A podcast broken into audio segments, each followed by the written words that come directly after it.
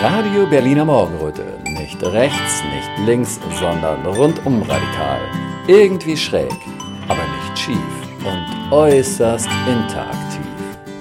Als alle dachten, nichts geht mehr, kamen wir. Jetzt geht die Sonne auf und ein neuer Podcast bricht an.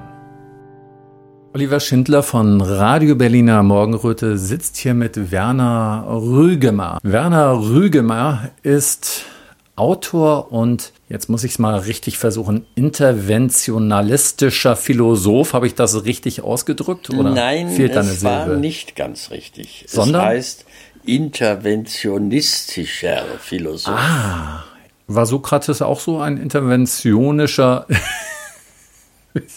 jetzt habe ich echt Probleme mit dem Wort. War Sokrates auch so einer? Äh, das weiß ich nicht so genau. Wir haben ja nur die Schriften, so mehr ja. oder weniger. Äh, also Intervention bedeutet ja gesellschaftlich, politisch eingreifen ja. im Sinne einer ne, demokratischen und so weiter Gestaltung. Ja.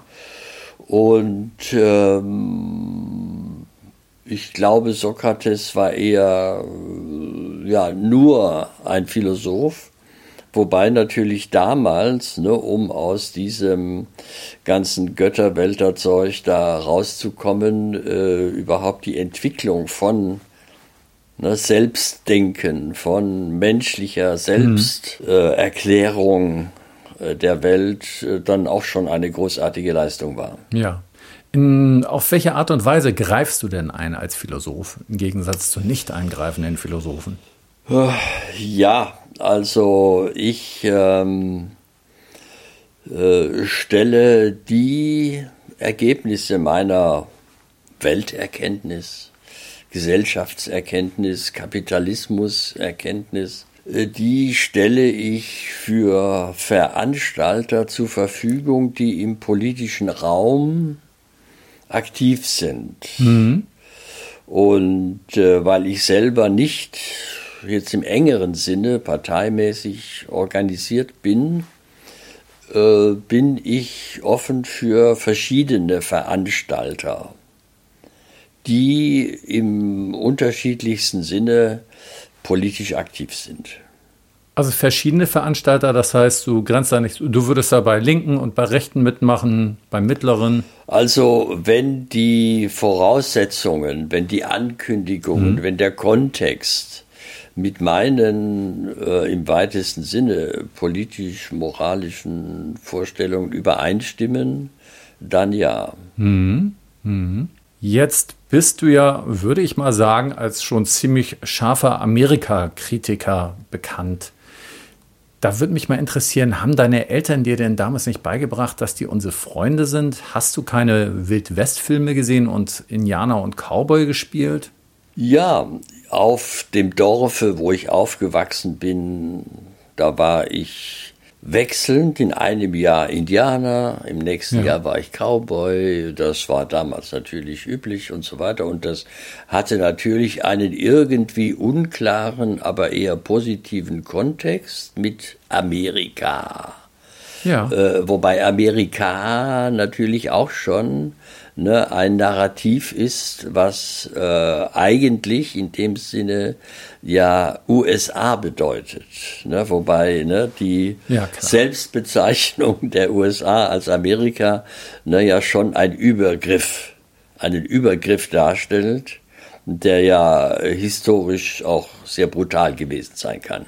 Ja, ja. ja. Ich meine, wenn du in Deutschland sagst, du bist ein Europäer, dann gilt das nicht als übergriffig. Ne? Das ist komischerweise aus, aus dem Kontext heraus eine ganz andere Geschichte. Also, meine Eltern haben mir über Amerika, USA weiter nichts erzählt.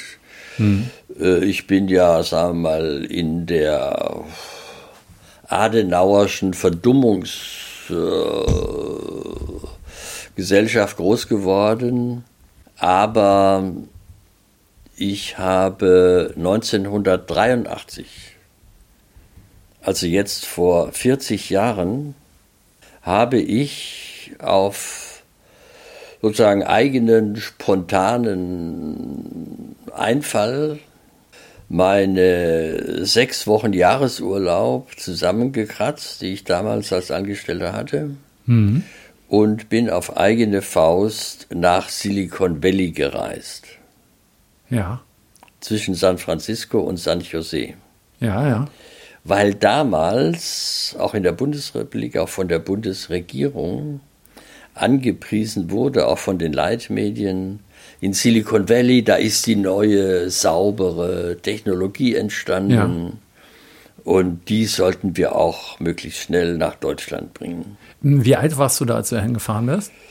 Da war ich ungefähr 40 Jahre alt und schon als äh, angestellter Redakteur in einem Verlag tätig. Mhm. Und da hatte ich das Gefühl, diese Erzählungen über die saubere, schöne, neue äh, Technologie in Silicon Valley, das stimmt nicht. Ja. Ich hatte das Gefühl. Ohne. Das war jetzt eine Intuition, da gab es jetzt keine Sachen, wo du sagen würdest, okay, Nein, ich hatte ich die und die mich Information. Ja nicht aus. Ich hatte da, mhm. ich war auch äh, kein Fachautor oder sowas. Und mhm. äh, ja, und dann bin ich da hingefahren, hatte mich allerdings vorbereitet mit ein paar Kontakten zu Gewerkschaftern, zu äh, Ingenieuren, zum Beispiel ein Ingenieur bei Lockheed. Und äh, damals gab es ja ne, Anfang der 80er Jahre eine Verbindung Friedensbewegung USA, ja. Friedensbewegung Deutschland ne, gegen die Aufstellung der Mittelstreckenraketen der USA und so weiter. Und dadurch entstanden Kontakte, sodass ich mich da also vorbereitet dorthin begeben konnte und habe da Gespräche geführt äh, mit Beschäftigten der Chipindustrie, mit Wissenschaftlern der dortigen Elite-Universität Stanford, ja. die sich auch mit ja. diesen neuen Entwicklungen beschäftigt hatten und wo ich zum Beispiel auch dann erfahren habe, aha, ne, das Campus der Stanford University äh, war sozusagen das Gründungsfeld für Silicon Valley, ne, mhm. wo zum Beispiel äh, das erste Gründungsunternehmen Hewlett Packard im Zweiten Weltkrieg groß geworden ist und wo dann später ne, solche dann bekannt gewordenen Unternehmer wie äh, Steve Jobs, mhm. ne, die sind auf dem Campus, das ja, Stanford ist ja eine äh, private Elite-Universität, gegründet von einem superreichen Unternehmer im 19. Jahrhundert, mhm. der gleichzeitig die Wissenschaft ja auch als anwendungsorientierte ne, mhm. gefördert hat, wo aus der Wissenschaft schnell, möglichst schnell mhm. industrielle Produkte erfolgen. Deswegen haben die einen großen Campus mit Start-ups und so weiter. Ja. Ne, und da wurden dann auch solche jungen, erfindungsreichen Leute wie Steve Jobs und äh, so weiter gefördert. Und äh, da ne, habe ich mich umgehört, ich habe mit Feuerwehrleuten gesprochen. Ja, und da stellte sich raus, das ist keine saubere Industrie, das ist eine extrem schmutzige Industrie. Mhm. Erstens mal damals, also das war ne, Anfang der 1980er Jahre, mhm. die Chip-Arbeiterinnen, ja. meistens Frauen, waren großenteils illegale Einwanderinnen aus Mexiko, mhm. das waren Boat People aus Vietnam die auch illegal gehalten wurden, weil sie dann zu Zugeständnissen bei schlechten Arbeitsbedingungen, niedrigen Löhnen erpresst werden konnten. Ich habe mit Ärzten gesprochen, die gesagt haben, ja, wir behandeln Chiparbeiterinnen, denen fallen die Haare aus, die haben Fehlgeburten. Und äh, ich habe mit Feuerwehrleuten gesprochen, die gesagt haben, ja, na, hier ist ja diese neue Technologie sozusagen völlig neu auf agrarischem Feld, was ja vorher agrarisch mhm. benutzt mhm. worden ist, mhm. äh, auf, schnell aufgebaut worden. Da gibt es keine öffentliche Kanalisation, da gibt es keine Klärwerke. Mhm. Ne? Und bei der Chipindustrie, was ich dann vor Ort erst so richtig mhm. überhaupt erst äh, gesehen habe, ich wusste ja vorher nicht, wie Chips in, äh, gebaut werden, ja, ja. Ne, da werden sehr viele Chemikalien verwandt, weil das ja alles hochsauber sein muss, was mhm. da ne, an verschiedenen Schichten auf diese Silicon Wafers aufgetragen werden muss mhm. und äh, für die Entsorgung dieser Chemikalien ne, standen dann vor den großen Chipfabriken wie Intel dann äh, große Tanks, wo das dann einfach aufbewahrt wurde. Und dann gingen die manchmal leck und oder manchmal äh, brach Feuerabwehr aus und da haben die Feuerwehrleute mir erzählt, ja, wir wissen nicht, was da jetzt, welche Chemikalien ja, das ja. genau sind, ja, was wir für Löschmittel einsetzen müssen, weil das wird geheim gehalten. Ja, ja. Ne, und da wurde die Umwelt versaut und das Grundwasser. Ja. Und äh, wie ich dann auch fest äh, also äh, erkennen musste, ich, da gab es auch eine Friedensinitiative, die geführt wurde von einem Ingenieur bei Lockheed. Mhm. Ne, also die enge Verbindung der neuen Technologien mit der Rüstungsindustrie. Hm. Lockheed für seine Interkontinentalraketen hm. brauchte Chips in Unmengen, hm. höchst leistungsfähige und hm. so. Ne? Ja, ne, das eröffnete sich mir da alles hm. unvermutet ne? und äh, ja, ne?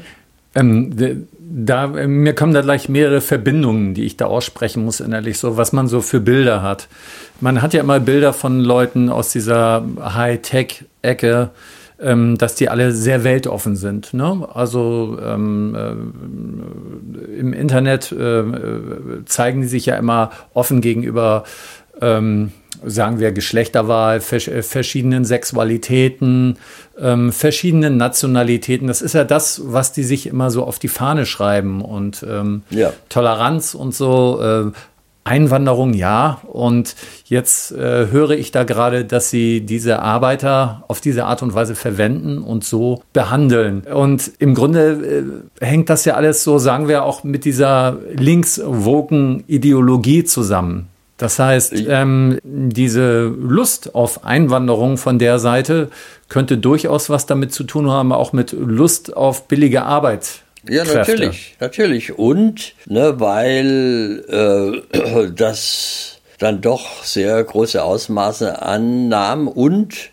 äh, ja die US-Konzerne und auch mhm. äh, die US-Regierungen ja in den 80er Jahren ja dann führend waren in der sogenannten Globalisierung. Ja. Das heißt also, diese schmutzigen Niedrigstlohnarbeitsplätze der Chipindustrie ja. wurden dann schrittweise ins Ausland verlagert. Mhm. Nach Taiwan, mhm. in die Philippinen, mhm. mhm. nach China, millionenfach, ja. Ja. millionenfach, ja. Wo dann aber äh, öffentlich in den USA sozusagen gar nicht drüber gesprochen wurde. Nee, ich erinnere mich aber auch oft, dass denn die Arbeitsbedingungen von hier da so kritisiert wurden. Also gerade in China kam das ja, ja, ja mal gut, so, dass in China, wurden. weil China sowieso unter Kritik stand, da wurde das dann mal angeprangert. Mhm, ja, mhm. aber äh, zum Beispiel seit Jahren, weil ja in China im Unterschied zu den USA mhm. oder anderen Staaten oder Taiwan die Arbeitsverhältnisse verbessert worden sind und die Löhne angehoben worden sind. Hm. Deswegen flüchtet ja seit Jahren zum Beispiel Apple, hm. die Hunderttausende hm. beschäftigt hatten oder durch Zulieferer haben arbeiten lassen in hm. China, die flüchten ja seit Jahren aus China weg nach Indien. Also mhm. beispielsweise das modernste, schönste, teuerste Apple Smartphone mhm. Nummer 14 mhm. Pro mhm. wird nicht in China montiert, mhm. sondern da ist Apple mit seinem taiwanesischen Zulieferer nach Indien ausgewichen. Dort werden die neuesten Smartphones von Apple für einen Stundenlohn von 80 Cent von kasernierten jungen Frauen entmontiert. Also das heißt, in China war das nicht mehr so finanziell so gut möglich, genau. Menschen billig. Genau. Genau, und deswegen, deswegen ne, äh, flüchtet jetzt möglichst schnell mhm. Die US-amerikanische Digitalindustrie, das sind ja alle, mhm. die mhm. dort mhm. in dieser Weise haben Zulieferdienste machen lassen, nicht nur Apple, sondern auch. Microsoft und so weiter. Und die flüchten jetzt so schnell wie möglich in billigere Länder wie Vietnam, wie äh, Indien, wie die Philippinen äh, und so. Und ja, dort werden und, Sie dankbar aufgenommen, ja? Ja, ja, mit Förderung, weil zum Beispiel die von den USA ja extrem umworbene indische Regierung ne, für die Ansiedlung, für die Smartphone-Produktion mhm. in Indien hohe Subventionen vergibt. Mhm. Weil das schafft ja Arbeitsplätze, ja, und auch die Arbeitsgesetze erleichtert für die Einführung von noch niedrigeren Löhnen und mm, so mhm. weiter. Mm, ja, weil Indien will ja auch in Konkurrenz zu China eine eigene industrielle Aufschwungsentwicklung äh, ne, äh, anstoßen und so. Und über diese neuere Entwicklung ja, des Exports von Niedrigstlöhnerei mm, aus China raus, ne, da wird komischerweise nicht mehr kritisch berichtet in unseren ja, Medien. Ja, ja, ja, ja. Also an der Front arbeiten die Amerikaner denn sozusagen auch, spielen die gegeneinander aus. Wobei, muss ich jetzt mal sagen, das ist ja die Wirtschaft, äh, die amerikanische. Und da stellt sich natürlich auch immer wieder die Frage, die amerikanische Wirtschaft, wie eng hängt die mit der amerikanischen Politik zusammen? Ganz eng, natürlich, hm. weil äh, äh, die äh, großen Konzerne, auch die Digitalkonzerne, mhm. sind ja die Dauerfinanziers, Sponsoren der beiden amerikanischen Regierungsparteien, die sich abwechseln. Republikaner wie äh, ne, ähm, Demokraten, beide werden dauerhaft. Ne? Äh, nicht nur für Wahlkämpfe, sondern auch ne, Abgeordnete in Washington, also ne, äh, Facebook und Amazon mhm. und äh, BlackRock und so weiter, die haben alle große Lobbybüros in Washington.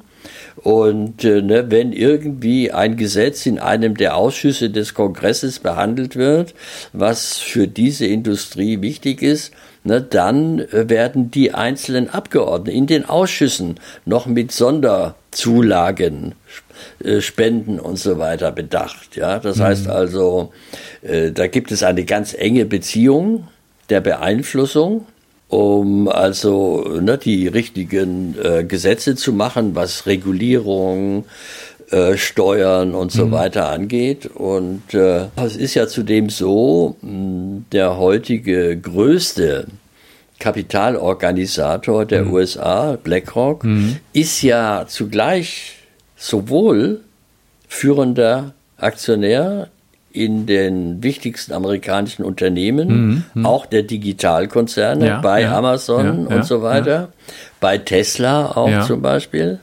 Aber BlackRock stellt ja auch Manager in der amerikanischen Regierung. Ja. Na, das wurde unter Obama begonnen und das ist bei beiden genauso. Ja, und äh, deswegen äh, gibt es da eine so enge Beziehung, ne, wo man das im Einzelnen gar nicht mehr auseinanderhalten kann. Jetzt weiß ich auch erst, was Obama wirklich mit Change gemeint hat.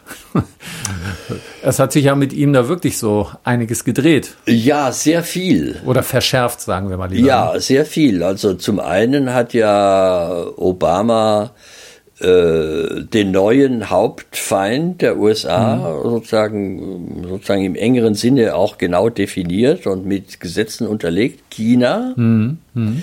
Aber äh, in diesem Kontext hat ja Obama auch äh, nochmal zugelegt, auch gesetzlich, zur Förderung der Fracking-Industrie. Mhm.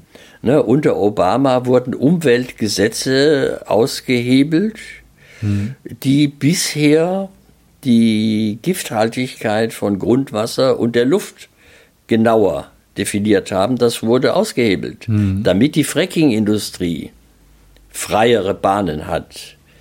Ja? Da hätte ich mal eine Frage nach deiner Meinung. Nehmen wir mal an, jetzt nicht Obama und die Demokraten hätten da die Wahl gewonnen, sondern die Republikaner. Meinst du, sie hätten das selber gemacht? Ähm, also die Unterschiede sind gering zwischen diesen mhm. beiden Parteien, aber es gibt ja seit den 1990er Jahren eine enge, sozusagen organische Verbindung der neueren amerikanischen aggressiven Politik mit den Demokraten. Mhm. Ne, also unter dem netten, jungen, demokratischen Präsidenten William Clinton, mhm. Bill Clinton mhm. und seiner netten jungen Frau Hillary, ne, da wurden ja 90er Jahre mhm. die bis dahin noch geltenden Gesetze, Regulierungen für Banken und auch für neue Finanzakteure wie BlackRock, mhm. die wurden mhm. dann da auf, aufgeweicht. Ja. Ja. Und, ähm, und ne, die aggressiveren Methoden, die also die neueren Finanzakteure in den mhm. USA, die sich dann entwickeln konnten, mhm.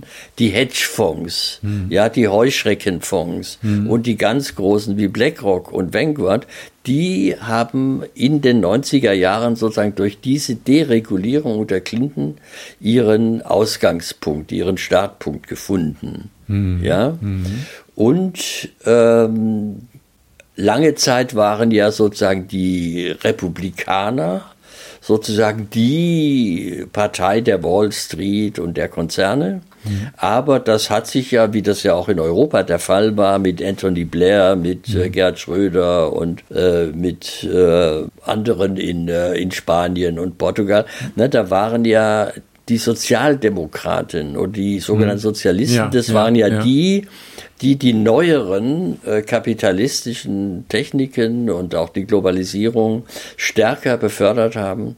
Ne? Und deswegen war dann auch Obama derjenige, der dann auch die Aufrüstung noch weiter vorangetrieben hat. Unter Obama wurden dann auch die europäischen NATO-Mitglieder sozusagen verpflichtet, ihren Rüstungshaushalt zu erhöhen gegenüber mhm. bisher auf die besagten zwei Prozent. Das war 2014.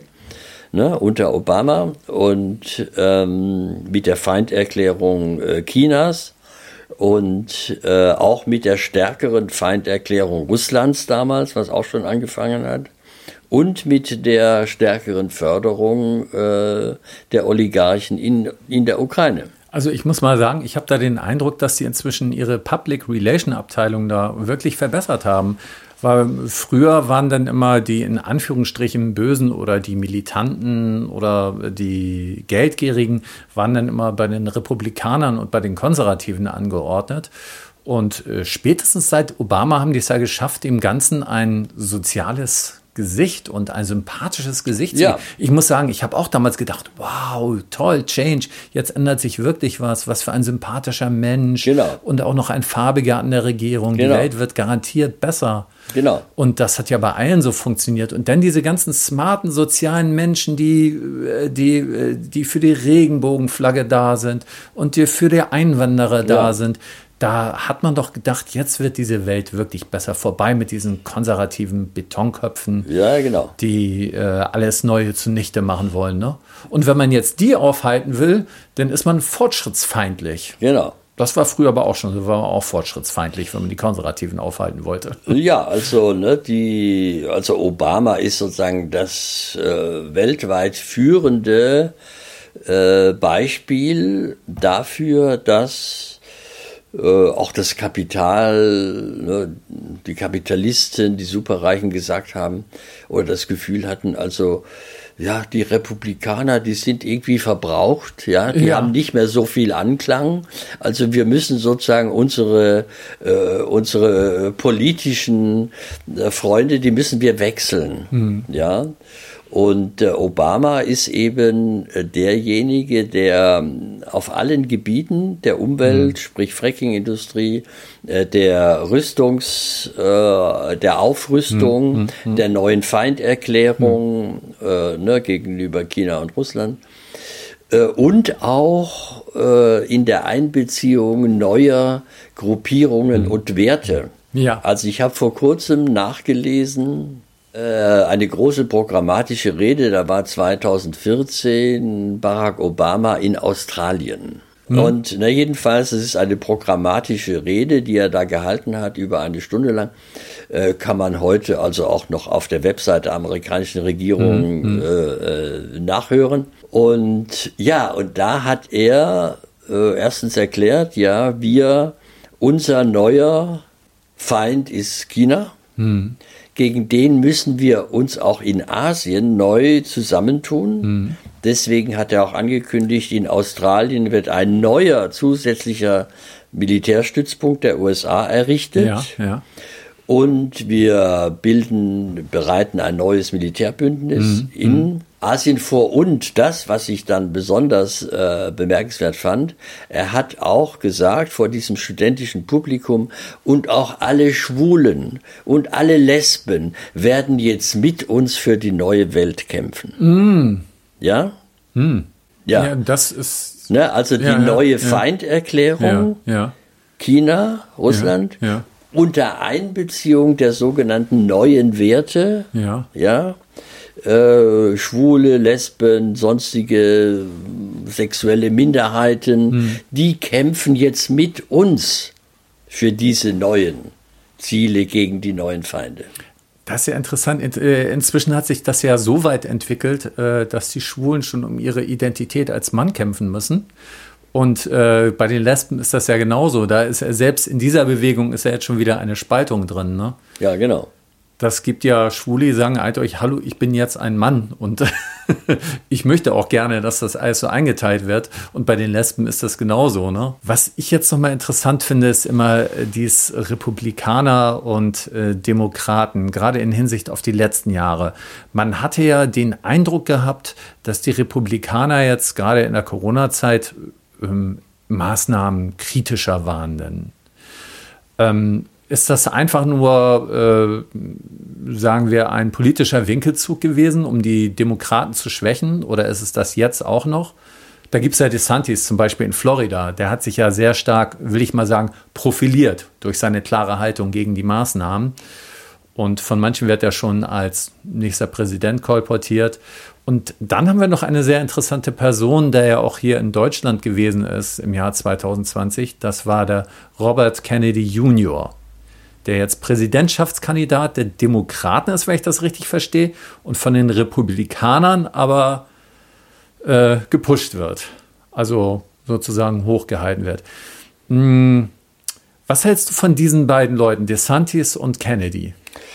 Also äh, Kennedy hat ja eine sehr ausführliche, gut dokumentierte Darstellung gemacht, wie sich äh, beginnend unter Reagan äh, die äh, Pharmaindustrie sozusagen neue äh, Rechte erkämpft hat. Ja, dass sie also ihre Medikamente immer weniger testen müssen, dass die amerikanische Aufsichtsbehörde FDA, die also für die äh, äh, Pharmaindustrie, für die Medikamente zuständig ist, dass die immer weniger Rechte hat. Ne? Also äh, das hat ja äh, der, der Kennedy genau dargestellt, wie das auch äh, eben von den Regierungen, wo es auch keine großen Unterschiede gab. Ne, Reagan hat das begonnen, Obama hat das fortgeführt. Also ne, die, die, die Einflüsse der Pharmaindustrie, die dann auch noch, das hat der Kennedy ja auch äh, dargestellt, das ist ja aber auch dann relativ sowieso bekannt, ne, äh, dann noch unterstützt durch diese neueren großen äh, Privatstiftungen, äh, Bloomberg Ja, und ja. Gates und äh, äh, so weiter. Ne? Also das richtet sich sowohl gegen die alte Republikanische Mhm, Partei wie auch gegen die Demokratische Partei oder die Führung. Mhm, Ja. Und insofern haben äh, natürlich die, äh, sag mal, die abweichenden äh, Erneuerer der Republikanischen Partei wie Trump und DeSantis und so weiter sozusagen Anklang in beiden Parteien. Und ähm, äh, insofern, ähm, und, und da kommt äh, ja noch ein, eine wichtige Dimension dazu, die vor allem Trump ausgespielt hat, äh, zu Recht, also sagen wir mal jetzt äh, formal gesehen zu Recht, weil auch unter dieser Entwicklung, die unter Obama beschleunigt worden ist, also ich gebe noch mal ein Beispiel, ne, seit 2009 Ja? Ist in den USA der gesetzliche Mindestlohn nicht mehr erhöht worden. Ne, Der betr- betr- be- äh, beträgt 7,25 Dollar. und kann ermäßigt werden bis auf 2,13 Dollar, wenn du zum Beispiel in der Gastronomie Trinkgeld erwarten kannst. Ja. ja. Seit 2009 unverändert, auch mhm. unter Obama, mhm. der jetzt im äh, Verhältnis zur Kaufkraft niedrigste gesetzliche Mindestlohn in der gesamten westlichen Welt. Mhm. Ja? Mhm. Und das hat ja Trump aufgegriffen. Der hat ja die damit auch nicht nur schwarze, sondern auch weiße, mhm. degradierte, verarmte mhm. Arbeiterklasse angesprochen. Ne, die dann ja mhm. für ihn oder teilweise ne, der deklassierten weißen Arbeiter, ja, ja. die haben dann Trump unterstützt. Mhm. Und ähm, Ne, und insofern äh, ne, gibt es da und, und, ne, und, und diese Verarmung der abhängig Beschäftigten, also nicht nur der Schwarzen und Latinos, sondern eben auch der Weißen. Das thematisiert ja Kennedy auch. Ne? Mhm. Und insofern gibt es auf dieser Ebene, das ist jetzt keine vollständige mhm. programmatische mhm. mhm. mhm. Übereinstimmung, aber ne, die, die gehen auf diese von den Demokraten beförderte neue Herrschaft der Konzerne, der Superreichen, der Pharmakonzerne und von BlackRock oder auf die gehen die ein. Aha. Okay. Ne, also mhm. äh, zumindest am Anfang hat ja Trump gegen das Establishment genau.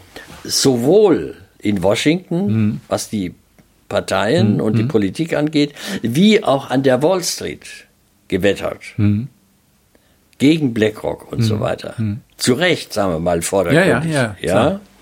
Und, ähm, und insofern äh, ist das diese, diese Bewegung, die mit äh, dem Namen Trump verbunden ist, jetzt nicht einfach so leicht wegzuwischen, hm. wie die Demokraten das jetzt auf juristischem Wege versuchen. Hm. Hm. Ne, also da ist schon ein sozialer Sprengstoff dahinter. Ja, ja, ja. Aber wie siehst du das mit Kennedy? Hat er Chancen oder ist das jetzt einfach nur ein schöner Name, wo man denkt, oh, hat man schon mal irgendwo gehört? Nein, der hat bisher keine Chancen. Mhm. Genauso wie schon äh, der wahrscheinlich viel erfahrenere Politiker, demokratische Politiker, Bernie Sanders, mhm. der hat zwar ganz neue Mobilisierungen geschafft auch unter jungen Menschen, gerade unter den vielen Millionen äh, amerikanischer Studenten, die mhm. auch durch die Bildungspolitik äh, sogar hoch verschuldet sind. Mhm. Ja, die gehen mit 250.000 äh, Dollar Schulden sozusagen gehen die ihren in ihren ersten Beruf, ja, und müssen ja. dann abzahlen oh und, und ja. so weiter. Ne? Mhm. Und, äh, und Bernie Sanders hat überhaupt ganz neue Wählerschichten erschlossen mit seiner äh, Politik, aber das demokratische Establishment mit den Clintons, mit mhm, Obama, mhm. die haben ihn gnadenlos abserviert, mhm. mhm. obwohl er hätte gegen äh, Trump und so weiter gewinnen können. Mhm. Mhm. Da kann man mal sehen, wie verworren das ist. So, jetzt würde ich aber gern mal darauf zurückkommen, warum du hier in Berlin bist. Du gibst dieses Wochenende einen Workshop. Jetzt ist das leider so, in dem Moment, wo dieses Interview ausgestrahlt wird, wird der Workshop wahrscheinlich schon vorbei sein. Aber vielleicht kannst du trotzdem mal berichten, worum es da geht. Du hast ja auch ein neues Buch geschrieben. Und um die Inhalte in dem Buch wird es da ja auch gehen. Ich gehe da nochmal kurz drauf ein. Ich habe es nämlich in der Zeitschrift 4 gesehen. Sehr schönes Magazin, mache ich gleich mal ein bisschen Schleichwerbung für 4. Ähm, und da ist ein Auszug aus deinem Buch. Da steht, und der Über, die Überschrift dazu ist Freundschaft, Verhängnis, möglicher Tod. Klingt erstmal nach einem Liebesdrama. Wie heißt das Buch im Original nochmal? Ja, also der Titel heißt Verhängnisvolle Freundschaft und der Untertitel heißt Wie die USA Europa eroberten. Zunächst vom Ersten zum Zweiten Weltkrieg. Mhm auf deiner Webseite, da steht, äh, im Sinne der Menschenrechte und des Völkerrechts ist die Loslösung von den USA nur in Kooperation mit dem größeren Rest der Welt möglich. Ähm, was meinst du damit? Ja, ähm, nach dem Zweiten Weltkrieg mhm. haben die USA ja ihre militärische sowohl wie kapitalistische Mhm. investive Expansion vor allem auf Europa ausgeweitet. Auch auf Asien natürlich, äh, Südkorea, Japan und so weiter. Aber ne, der sozusagen wichtigste neue von den USA durchdrungene, teilweise beherrschte Block war Westeuropa, weil das sozusagen ne, die äh, Bastion gegen den damaligen Hauptfeind Sowjetunion war. Und äh, deswegen haben die USA dann Westeuropa als Bastion des amerikanischen Kapitalismus äh, aufgebaut. Und zwar, mal vereinfacht gesagt, im Zangengriff von Marshallplan und NATO. Also das äh, haben die USA sozusagen seit ihrer Gründung, auch im lateinischen Hinterhof dann, äh, Latein, lateinamerikanischen Hinterhof, so praktiziert, immer gleichzeitig oder ne, jedenfalls abgesprochen vorgehend die Konzerne mit Investitionen und das Militär, das das begleitet.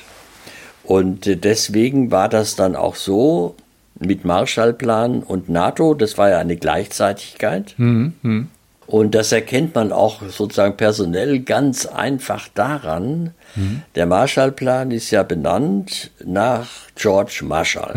Und George Marshall war im Weltkrieg der oberste Militär, Chief of Staff. Ja.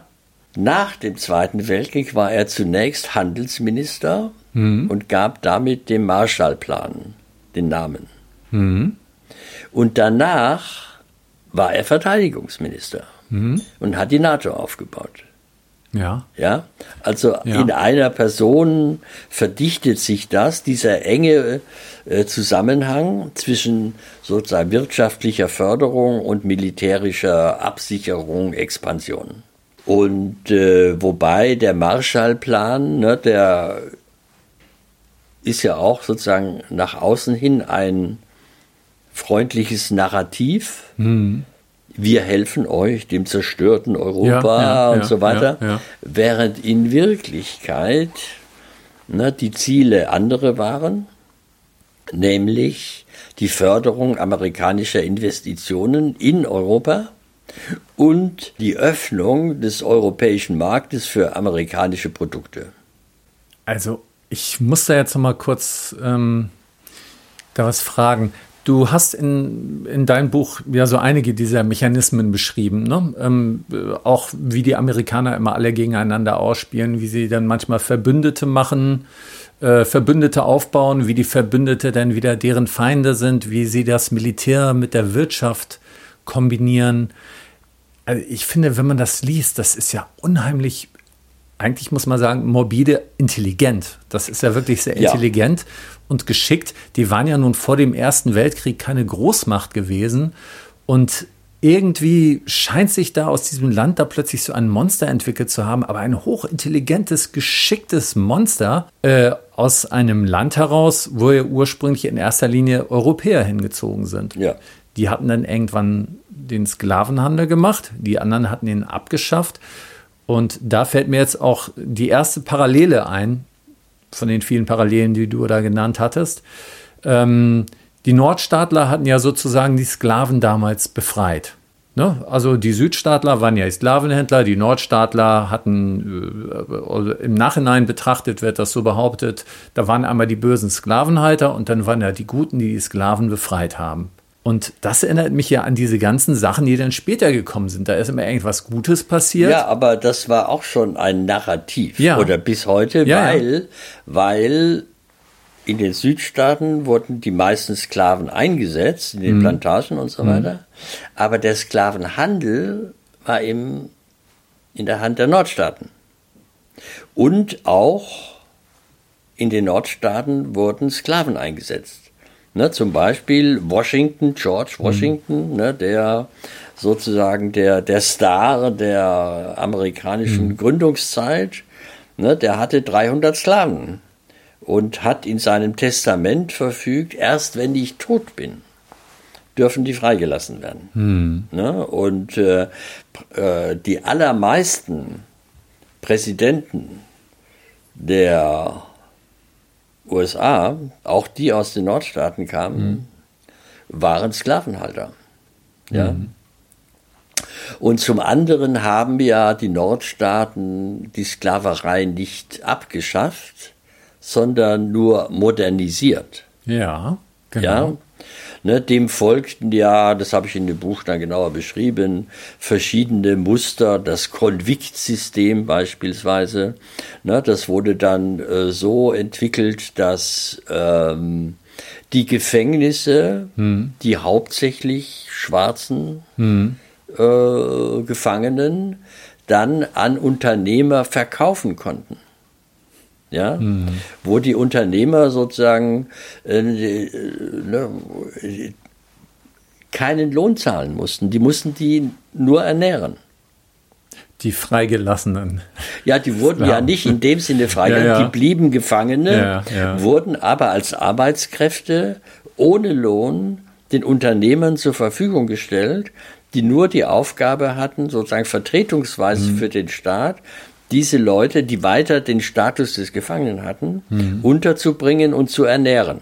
Mhm. Ja. Und äh, bekanntlich äh, haben dann in der ganzen Zeit, und das ist ja teilweise immer noch, ne, die Schwarzen die untersten Dienste ausgeführt, die am schlechtesten bezahlt sind, die am meisten arbeitslos sind. Das wurde dann später natürlich noch ergänzt durch andere Ethnien, durch die Latinos, die eingewandert sind und, na, und seit den 90er Jahren, das sind auch viele, also aus noch viel mehr Staaten eingewandert, auch aus ex-sozialistischen Staaten, aus äh, dem Kosovo, aus Bosnien und so weiter. Ne, und ähm, zum anderen, wie wir am Anfang mhm. äh, mhm. dargestellt haben, mit der Auslagerung mhm. ne, modernisierter Sklavenarbeit nach Taiwan, nach mhm. China, mhm. dann nach Indien und so weiter. Ne, also das sind alles, ähm, ich nenne das die Geopolitik der modernisierten Sklavenarbeit. Ja, wenn wir uns diese jungen, kasernierten Frauen in den Massenunterkünften in Indien anschauen, die für Apple das neueste Smartphone montieren. Mhm. Und zwar nicht durch Apple selbst, sondern durch den beauftragten taiwanesischen Zulieferkonzern ja. Foxconn. Ne, und wenn wir sehen, dass diese 80 Cent Stundenlohn auch gar nicht ausgezahlt werden, sondern die Hälfte abgezogen wird für die Massenunterkunft und für das schlechte Essen und für den täglichen Transport von der Unterkunft zur Fabrik und wieder zurück. Und dass dann nach wenigen Jahren diese Frauen wieder ausgetauscht werden, weil sie erschöpft sind, ausgelaugt sind und beauftragte Agenten rund in Indien rumfahren, um in armen Regionen wieder solche jungen Frauen zusammensuchen, die unter diesen Bedingungen bereit sind, wieder zu arbeiten, dann bezeichne ich das als eine, als die Geopolitik der modernisierten Sklavenarbeit.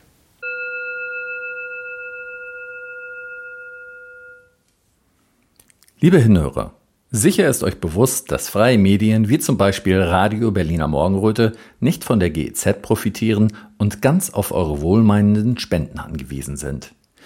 Wenn euch also gefällt, was euch bei RBM serviert wird, freuen wir uns über einen kleinen Anerkennungsbeitrag. Zahlungsmöglichkeiten gibt es am Fuße unserer Webseite. Danke, dass ihr mitmacht.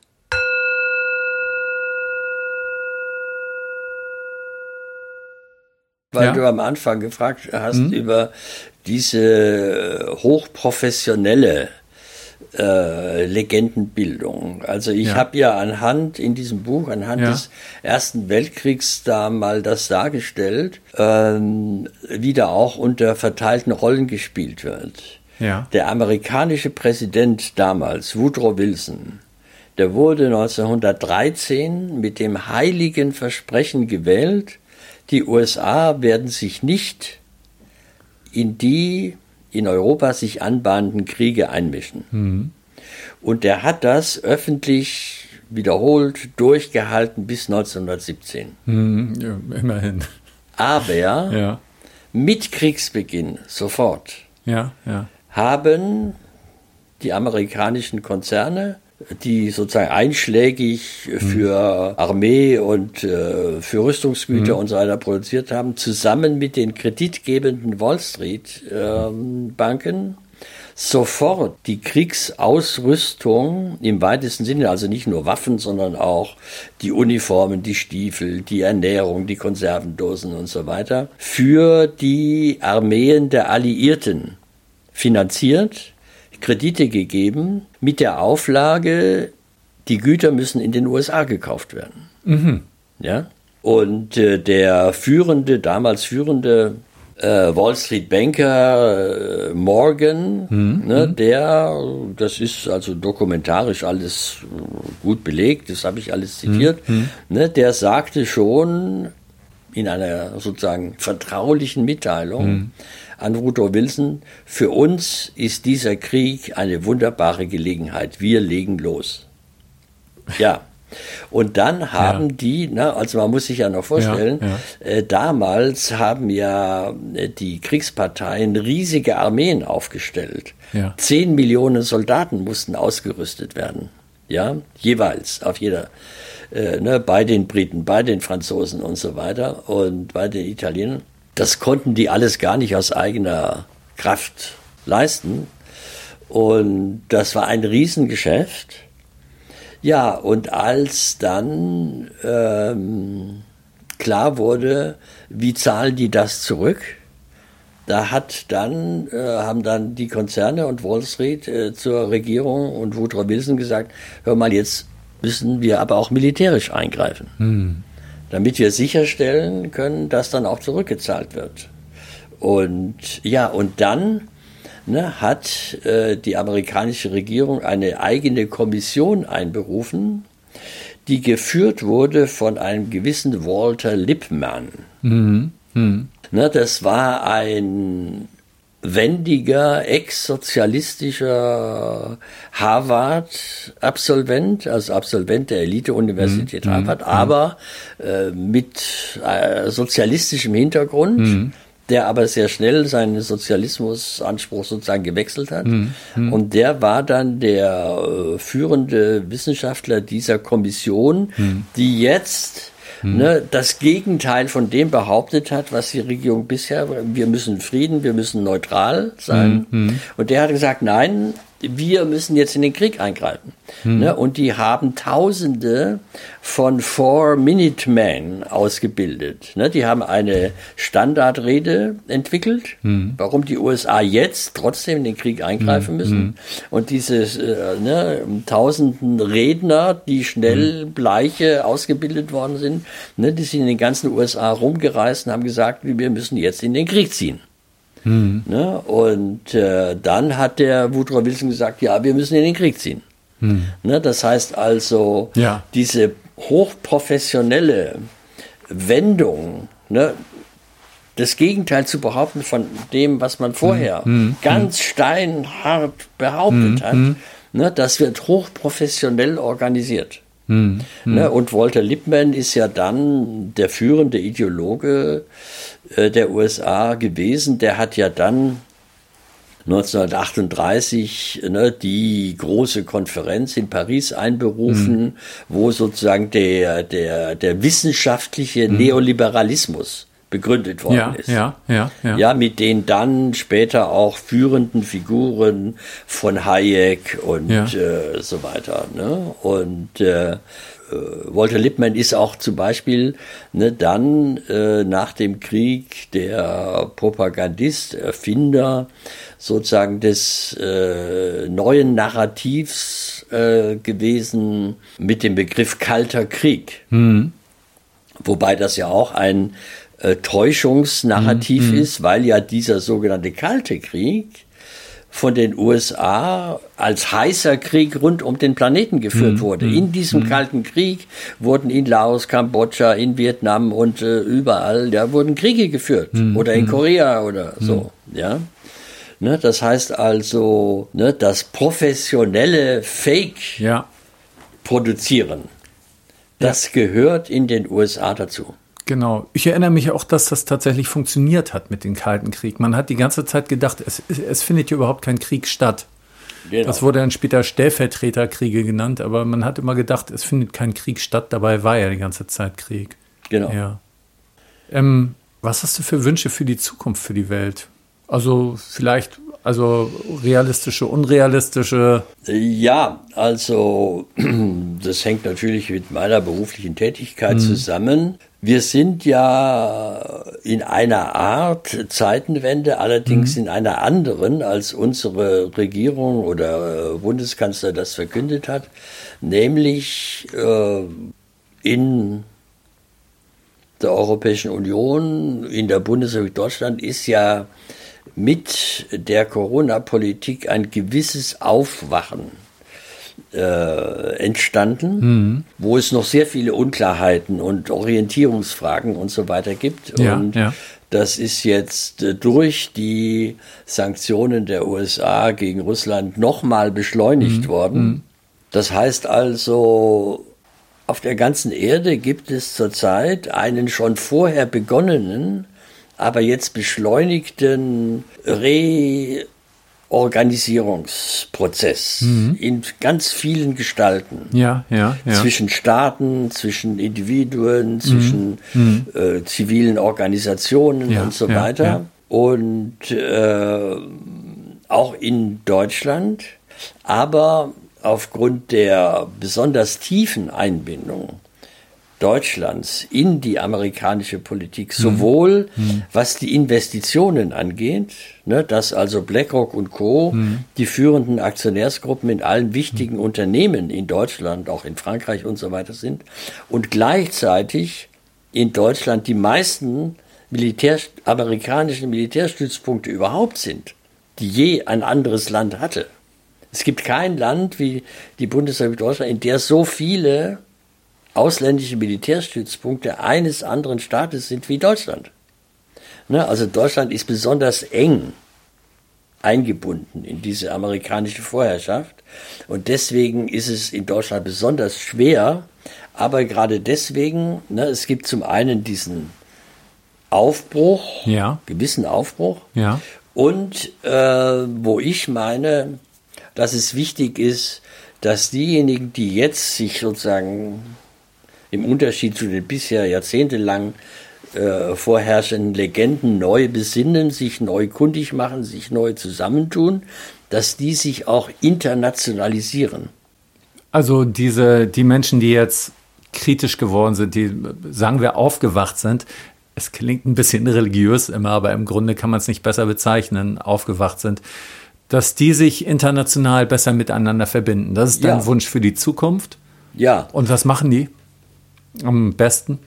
Ja, also zum Beispiel, ne, also was ich zum Beispiel versuche, äh, ne, mich mit äh, Initi Friedens- und sozialen, äh, arbeitsmäßigen Initiativen in den USA zu vernetzen. Denn ne, das ist ja auch wichtig, dass es in den USA selber einen Widerstand gibt, den, den gab es immer, der wurde natürlich von oben zugedeckt.